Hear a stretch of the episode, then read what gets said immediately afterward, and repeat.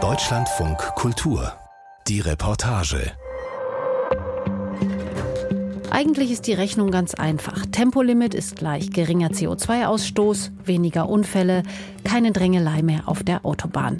Doch die Rechnung, die können wir an dieser Stelle auch gleich wieder zumachen, denn wir haben gar kein Tempolimit und wir werden auch keins kriegen.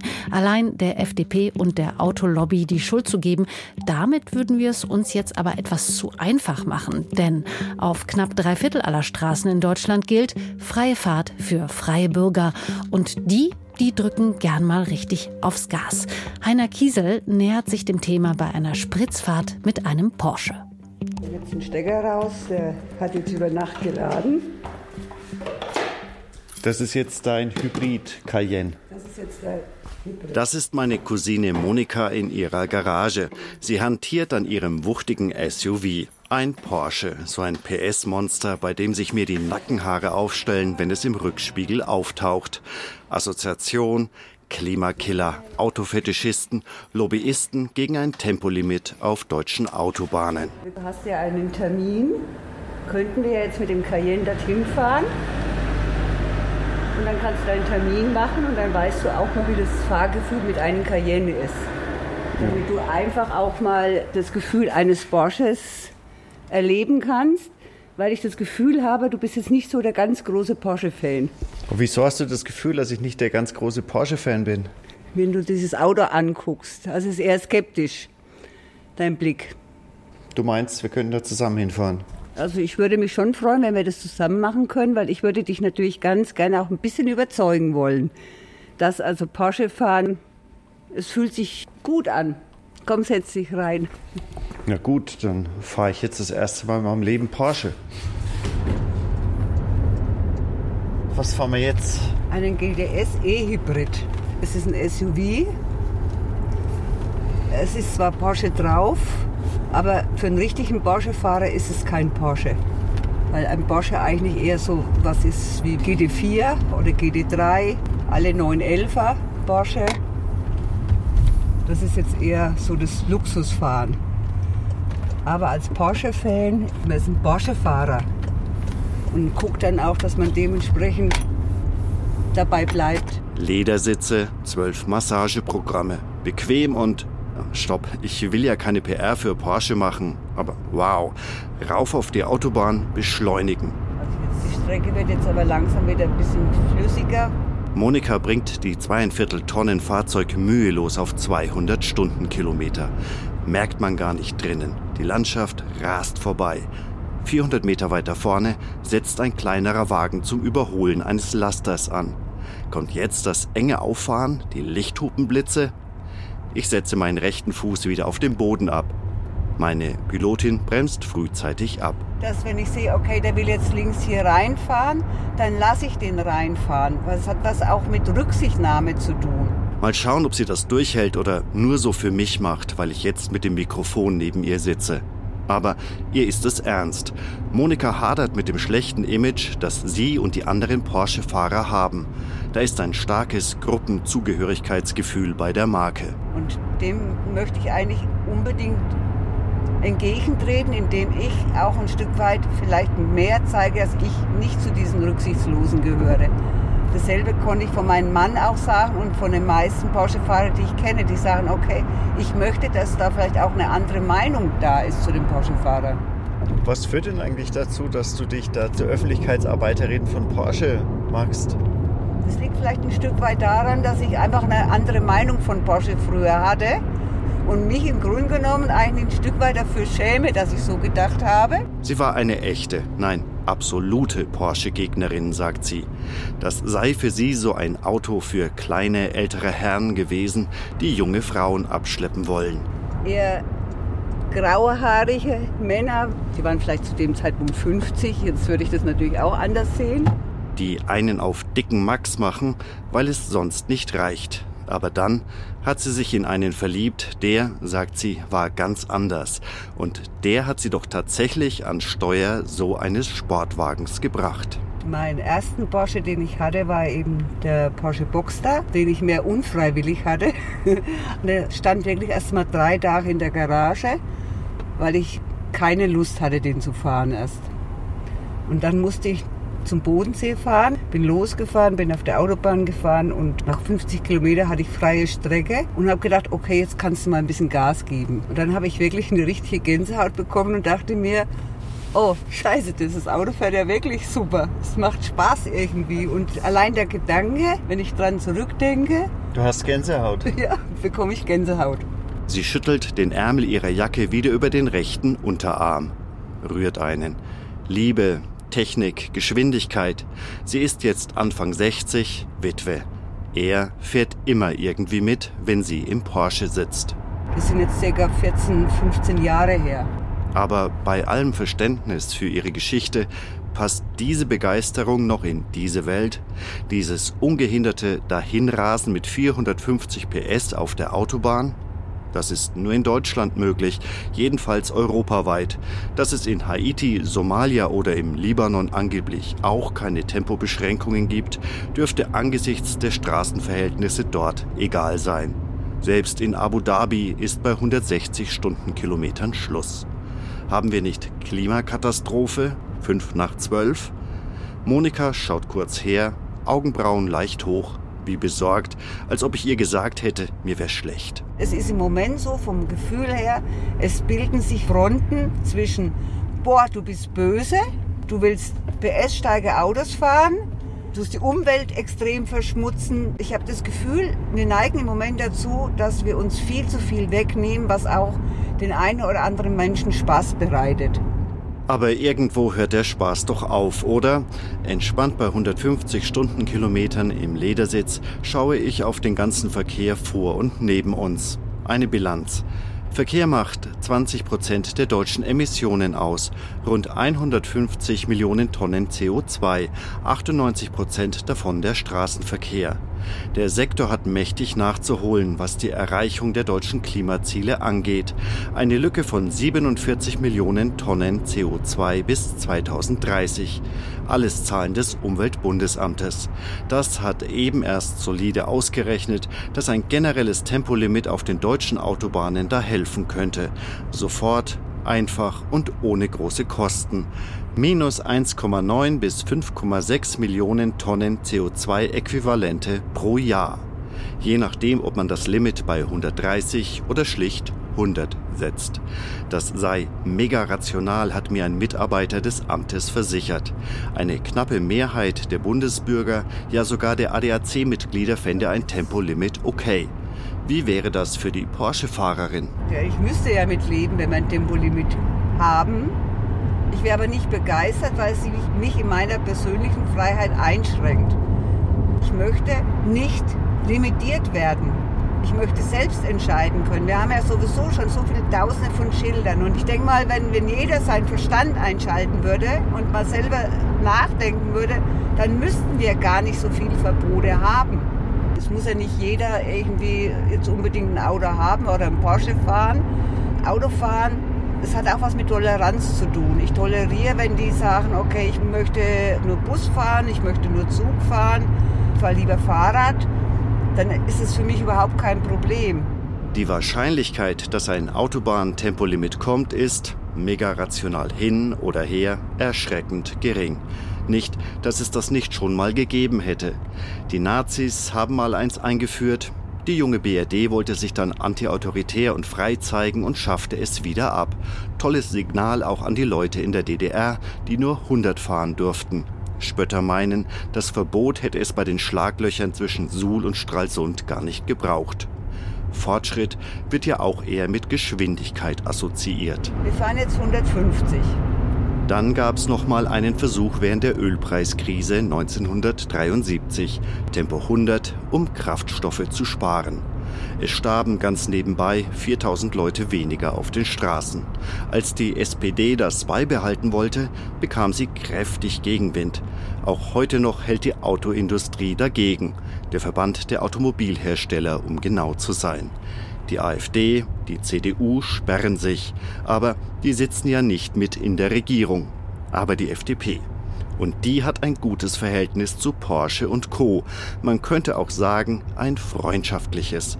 Deshalb bin ich auf der nächsten Autobahnraststätte mit einem FDP-Mann verabredet und Monika bringt mich auf dem schnellsten Wege hin.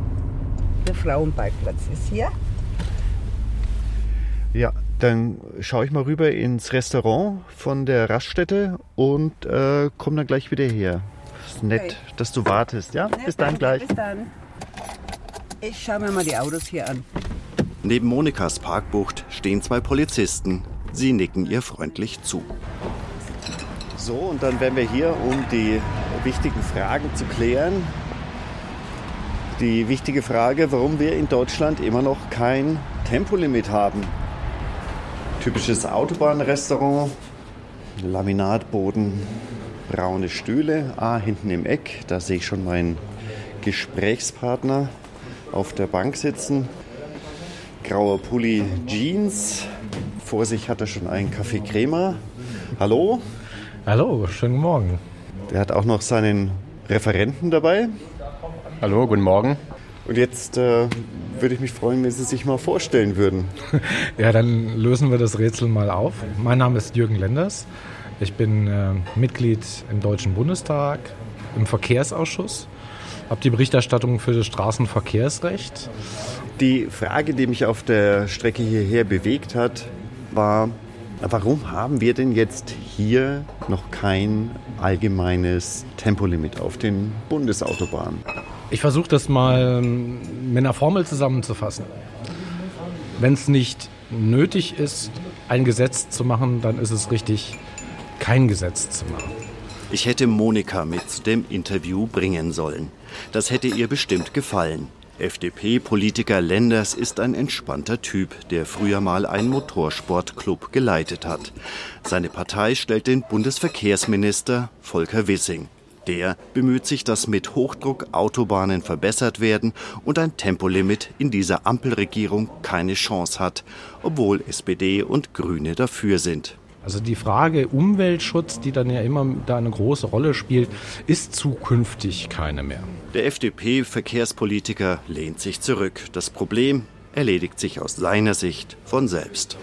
Wenn ich mir die aktuelle Situation auf den Autobahnen, das was Sie auch gerade erlebt haben, mal anschauen, mit dem normalen Verbrenner ist es den meisten zu teuer. Und mit elektrisch fahren reicht die Reichweite nicht, komme ich also nicht sehr weit, wenn ich sehr schnell fahre.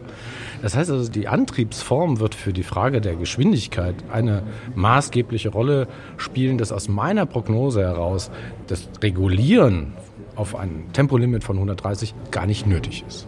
Sie verweisen auf die Zukunft und es ist auch schön, dass Sie mit dem optimistischen Blick in die Zukunft blicken, was das angeht. Aber jetzt im Augenblick gibt es ja ganz konkrete Berechnungen, die dann sagen, dass wenn es jetzt ein Tempolimit gäbe, würden wir Millionen Tonnen CO2 einsparen. Das ist ja was, was jetzt passieren würde. Auch die Einsparung an Energie wäre ja jetzt dann schon spürbar. Da gibt es ja Berechnungen, die sagen, im Vierteljahr würde sich dann bei so einem Tempolimit der durchschnittliche Autofahrer 70 Euro sparen.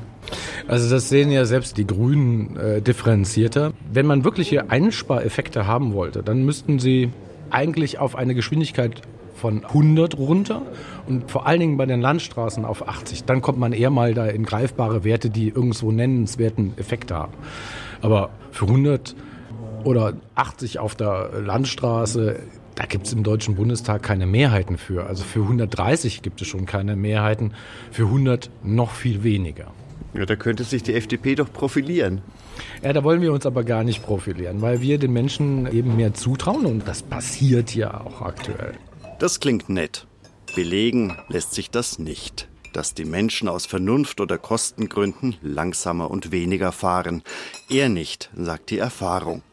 Andererseits ist recht gut dokumentiert, dass Parteichef Christian Lindner schnelle Autos mag, insbesondere Porsche. Waren da nicht Gerüchte, dass der Autohersteller aus Stuttgart-Zuffenhausen detailliert Infos aus den Koalitionsverhandlungen gesteckt bekam? FDP die Freie Deutsche Porsche-Partei? Der liberale Lenders hat das erwartet. Er lächelt und dreht die Handflächen nach oben. Dass dann die FDP zur Freien Deutschen Porsche-Partei geworden ist. Ich selber fahre äh, Mini. Ich bin mal von BMW auf Mini umgestiegen. fand ich eigentlich schlimm, dass man irgendwie Christian Lindner vorgeworfen hat, versucht hat, in irgendeine Schublade zu stecken. Da könnte ich dir dann auch sagen, ja gut, die Zahlen geben es her. Die meisten, die den Flieger benutzen bei den Abgeordneten, sind die Mitglieder der Grünen Fraktion. Würde ich sie deswegen jetzt in irgendeine Schublade stecken wollen? Nein. Aber Lenders würde trotzdem gerne den Straßenverkehr reduzieren. Nicht wegen des Klimas, nicht wegen der Verkehrsunfälle, von denen betonte er natürlich jeder einzelne einer zu viel ist. Nein, weniger Verkehr, gerade weil er gerne Auto fährt. Freie Fahrt für schnelle Bürger. Autoverkehr nimmt permanent zu. Und ich bin sicherlich heute jemand, der sagt, wenn du gerne Auto fährst, musst du dafür sorgen, dass es weniger davon gibt. Das ist so. Wenn du permanent pendeln musst, ist das kein Vergnügen mehr.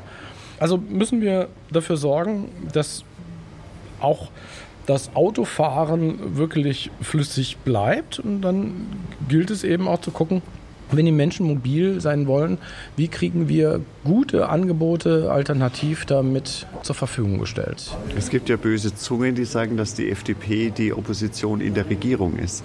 Wenn das so ist, äh, dass wir als Opposition gesehen werden, nur weil wir unsere Vorstellungen einer liberalen Bürgergesellschaft umsetzen in der Verkehrspolitik, dann kann ich da mit diesem Vorwurf gut leben. Lenders muss weiter nach Fulda. Da ist sein Wahlkreis. Mit welchem Auto sind Sie denn hergekommen? Mit meinem Cooper, der steht da vorne. Nein, FDP als Kennzeichen. Ja, das kann man eigentlich nur in Fulda oder in Frankfurt. Danke Ihnen. Ja, sehr gerne. Die FDP erspart Deutschland wahrscheinlich einen weltweiten Imageschaden oder fügt uns je nach Sichtweise einen zu. Schließlich ist Deutschland das einzige Land auf der Welt, das ein gigantisches Autobahnnetz und keine Geschwindigkeitsbegrenzung hat. Es gibt immer wieder Berichte darüber, dass Schweizer, Franzosen, Österreicher und Niederländer gerne mal über die Grenze fahren, um voll aufs Gas zu drücken. Verifizieren lässt sich das nicht, aber immerhin, an der Tanke gibt es ein paar Ausländer, die ich fragen kann. Mache ich jetzt mit Juli Prate. Dylan und Romy sind auf dem Weg nach Hause in die Gegend von Den Haag. Sie findet es ganz schön gefährlich. Vorhin war da so ein Motorrad, eine falsche Bewegung und du bist weg. Dylan findet es toll, schneller fahren zu können. Aber mehr als 120 will er auch nicht. Sie wollen ja sicher ankommen. Sind Sie Österreicher? Ja. Wie ist es für Sie, auf den deutschen Autobahnen zu fahren? Das ist interessant. So viel Unterschied ist nicht mehr. Die paar Kilometer, die man noch frei fahren kann, sind dann viele LKWs unterwegs und wenn Verkehr ist, kann man ja auch nicht wirklich schneller fahren. Warum glauben Sie denn, gibt es in Deutschland kein Tempolimit? Ja, war da irgendwas mit freie Bürger, freie Fahrt oder? Wenn es wenig Unfälle gibt, spricht ja nichts dagegen, dass es keine Begrenzungen gibt. Klima? Ja, Klima. Der das Klima schützen will, der braucht gar nicht fahren. Tolle Idee, nur das Auto stehen lassen ist für viele einfach noch nicht zu machen. Aber das ist ein anderes Dauerthema in der Verkehrspolitik, bei dem es nicht richtig weitergeht. Immerhin sind sich wenigstens alle einig, dass sich was tun muss. Zurück zum Porsche Cayenne. Monika dauert's wahrscheinlich schon zu lange. Oder doch nicht. Sie steht vor ihrem Wagen und unterhält sich mit den beiden Polizisten. Klar, sie versucht auch bei denen Verständnis für ihre Lieblingsautomarke zu erzeugen. Ob ich jetzt meine, ich müsste da jetzt äh, ganz schnell aggressiv vorankommen oder ich müsste zeigen, ich bin ein ganz toller Molly, weil ich halt jetzt einen Porsche fahre, aber das kann beim BMW, Mercedes, Ferrari, egal welches Fahrzeug, was viel PS hat, genauso gut passieren. Aber das kann ich unterschreiben. Das ist weniger eine Frage des Fahrzeugs an sich, sondern eine Frage des Fahrstils, des Charakters. Der Beamte ist ziemlich groß und kräftig gebaut, mit Bart und Brille. Sein Kollege ein bisschen kleiner, sportliches Kreuz. Mein Name ist Rainer Dürr. Ich bin Sachbearbeiter Verkehr bei der Verkehrspolizeiinspektion Würzburg-Wiebelried. Michael Hörber, die rechte Hand von ihm. Dürr verzweifelt auch ein bisschen am Tempo auf der Straße. Also ich persönlich muss Ihnen sagen, ich bin ein Verfechter des Tempolimits, weil ich der festen Überzeugung bin, dass ein harmonisierter Verkehr ein flüssigerer Verkehr ist. Und ganz viele Verkehrsstörungen, ganz viele Einschränkungen des Verkehrsflusses resultieren aus zu großen Geschwindigkeitsdifferenzen einzelner Verkehrsteilnehmer. Ich würde dann eigentlich eher sogar vorschlagen, dass man in regelmäßigen Abständen eine Art Fahrsicherheitslehrgang macht, um einfach auch selber zu sehen, was mache ich für Fahrfehler. Das ist zum Beispiel was, was ich selbst auch gemacht habe. Dürr schaut einen Moment auf den Boden, dann zuckt er kurz mit den Schultern. Das ist wohl auch nicht die große Lösung. Und vielleicht verleitet das auch einige noch mehr aus ihrem Fahrzeug rauszuholen. Die müssen eigentlich gebremst werden. Das passiert mit so einer Art Tempolimit aus dem Hinterhalt. Der Beamte deutet rüber zur Fahrbahn. Darüber spannt sich ein Tragegestell, an dem Anzeigen hängen, auf denen unterschiedliche Verkehrszeichen aufleuchten können. Da wird gerade die Zahl 120 im roten Kreis angezeigt. Die Akzeptanz für die Wechselverkehrszeichen ist relativ hoch, die Kosten auch. In unserem Bereich hier haben wir eine Streckenbeeinflussungsanlage, die sowohl die Verkehrsmasse als auch die durchschnittliche Geschwindigkeit registriert. Also es werden einzelne Verkehrsteilnehmer gemessen und das Verkehrsleitsystem errechnet daraus, was denn die günstigste Geschwindigkeit wäre für einen flüssigen Fluss oder Verkehrsführung. Und wenn es dann zu große Abweichungen nach oben gibt, weil einzelne Fahrzeuge einfach zu schnell fahren, greift diese Verkehrsbeeinflussungsanlage regelnd ein. Das heißt, sie drosselt die Geschwindigkeit und schaltet eine Geschwindigkeitsbeschränkung. Ein Tempolimit, ab wo sollte dann Stopp sein? Also ich halte ein Tempolimit von 130 km/h halte ich für zielführend. Aber nicht aus Sicht, dass man jetzt CO2 spart. Es ist natürlich ein vermutlich positiver Nebeneffekt, wobei man das schließlich streiten kann. Da bin ich ehrlich gesagt auch gar nicht in der Materie drin. Aber wenn man dadurch auch zusätzlich einspart, dann ist es ein positiver Nebeneffekt. Für mich allerdings jetzt nur ein Nebeneffekt. Ich werde es natürlich respektieren, wenn das so ist, aber ich appelliere immer noch an die Vernunft der Menschen. Was sagen Sie denn zur Vernunft der Menschen? Also ähm, berufsbedingt haben wir natürlich eher mit den Unvernünftigen zu tun. Weniger mit den Vernünftigen, sondern mit den Unvernünftigen. Warum kommt denn dieses Tempolimit nicht, von dem Sie privat, aber auch fachlich sagen, es würde den Verkehr sicherer und flüssiger machen? Schwierige Frage. Also mir will kein vernünftiger Grund einfallen. Vielleicht sollte man Sie mal fragen, warum denn überhaupt dieses schnelle Fahren für Sie so reizvoll ist. Ich bin ja nicht jemand, der ständig schnell fährt, nein, nur weil ich einen Porsche habe. Nein, aber Sie fahren ja gern mal schnell. Habe ich das richtig verstanden? Wenn ich eine Strecke habe, ja. die frei ist, ist es schon so, dass ich auch mal gern 200 fahre. Und, und der Reiz dabei besteht für Sie worin?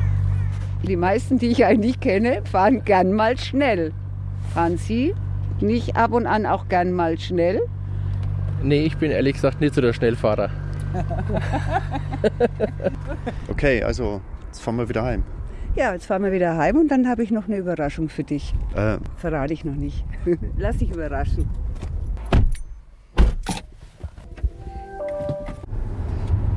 Man hat manchmal das Gefühl, es fokussiert sich alles auf Auto. Aber wir haben ja viel mehr andere Themen. Umweltschutz fängt ja auch an mit, was kaufe ich für Lebensmittel? Wo kaufe ich die Lebensmittel? Gehe ich regional einkaufen? Schaue ich mal wieder, dass ich die, die Bauern unterstütze? Ja, das sind viele Sachen. Also ich denke mal, da ist dieser CO2-Wert, den ich durchs Autofahren in die Luftblase, ist da das Wenigste. Monika baut ihren Punkt aus. Die kurzen Strecken fährt sie elektrisch, viel mit dem Fahrrad, heizt klimafreundlich. Da könnte man ihr doch den Spaß am Autofahren lassen, meint sie.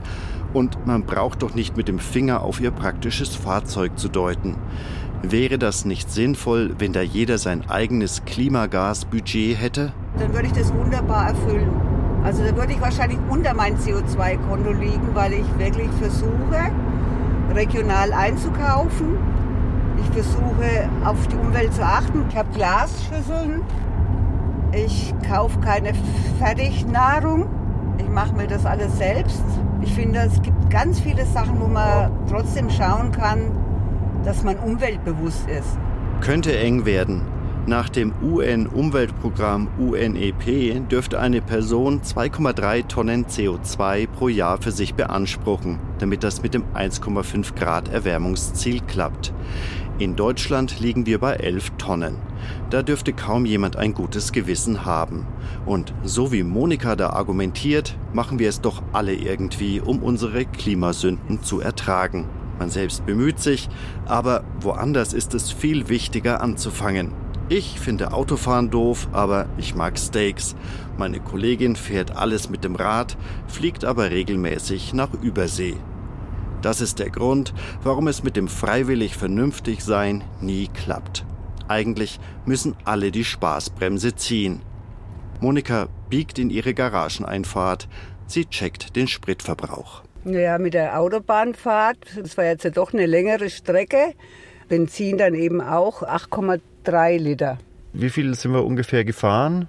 Das waren 287 Kilometer. Das würde dann ungefähr bedeuten, dass wir so zwischen 40 und 50 Kilogramm CO2 verbraten haben. Wenn du das so sagst, du weißt zwar schon, dass es jetzt auf das Budget deines Senders geht und nichts mit mir zu tun hat. Ich werde es dort ausrichten. Dann, äh, ja, danke für die Fahrt. Jetzt komm noch mal mit. Jetzt kommt die Überraschung. Sie winkt und geht zu der zweiten Garage und drückt auf den Knopf für das Tor.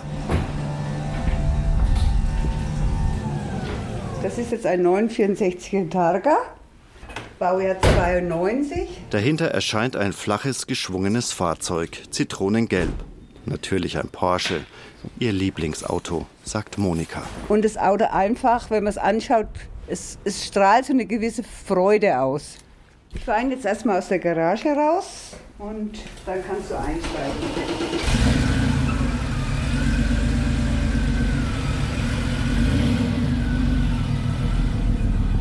Das ist schon ganz schön eng hier.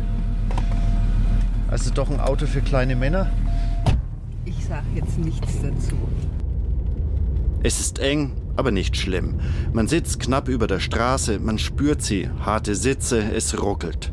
Monika fährt aus ihrem Ort auf eine kurvige Landstraße, beschleunigt kurz und hart, dann fährt sie rechts ran in eine Straßenbucht. Um das Ganze jetzt auch noch auf die Spitze zu treiben, halte ich jetzt an, werde aussteigen und das darfst du fahren. Was ist das für ein Film? Der Schlüssel steckt links vom Lenker, der Tacho geht bis 300. Jetzt soll ich Porsche fahren. Ja. Und das auch noch in so einem gelben. Kleinen süßen Flitzer. Ich sehe jetzt, dein Lächeln ist noch breiter und jetzt kommt so langsam aber sicher auch der Glanz in deine Augen an. Es fühlt sich gut an, oder? Ja, aber ehrlich gesagt, ich fühle mich auch ein bisschen schlecht dabei, weil wir sind einfach in Zeiten von Klimawandel, Erwärmung und so. Und darf ich das hier überhaupt gut finden? Genieß es einfach. Okay, einmal nur. Davon geht die Welt ja nicht unter, oder?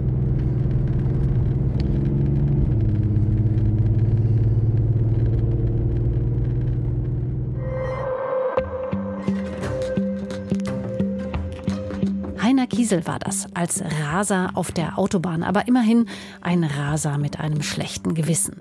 In der nächsten Folge des Podcasts Der Reportage sind wir dann bei zwei sehr unterschiedlichen Landwirten. Einer hat mit demonstriert, der andere nicht. Warum? Das hat Axel Schröder sie gefragt. Ich bin Katja Bigalke und ich freue mich, wenn Sie dann wieder dabei sind und natürlich auch, wenn Sie uns weiterempfehlen oder Sternchen in den Podcatchern Ihrer Wahl für uns hinterlassen. Tschüss und machen Sie es gut.